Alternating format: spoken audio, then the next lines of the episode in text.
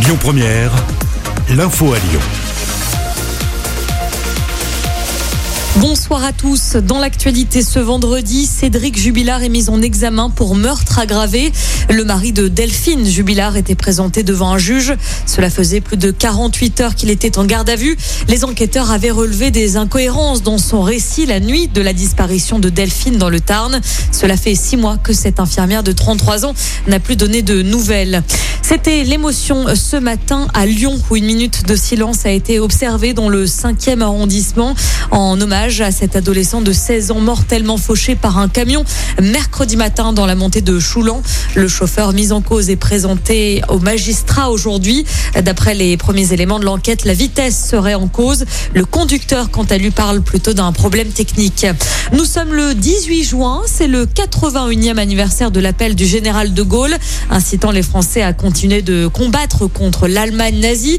Une cérémonie avait lieu en présence d'Emmanuel Macron en fin de matinée au mémorial de la France combattante, près de Paris.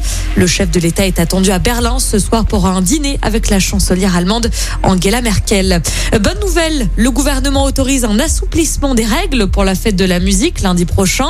La ministre de la Culture, Roselyne Bachelot, a annoncé que des mini-concerts dans des bars et les restaurants pourront être organisés. À noter également que les métros de Lyon circuleront jusqu'à 2 heures du matin le soir euh, du, de la fête de la musique lundi prochain. On passe au sport avec l'Euro qui continue aujourd'hui. La Suède affronte la Slovaquie, puis Croatie face à la République tchèque et enfin le choc ce soir, Angleterre face à l'Écosse. Ce sera à 21h. L'équipe de France peut assurer la qualification dès demain en cas de victoire contre la Hongrie. Le coup d'envoi est donné demain à 15h. Le match se jouera devant 67 000 personnes, dont 3 000 supporters français.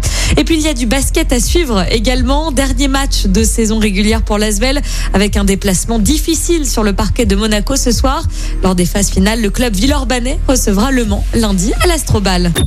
Écoutez votre radio Lyon Première en direct sur l'application Lyon Première, lyonpremière.fr et bien sûr à Lyon sur 90.2 FM et en DAB+. Lyon Première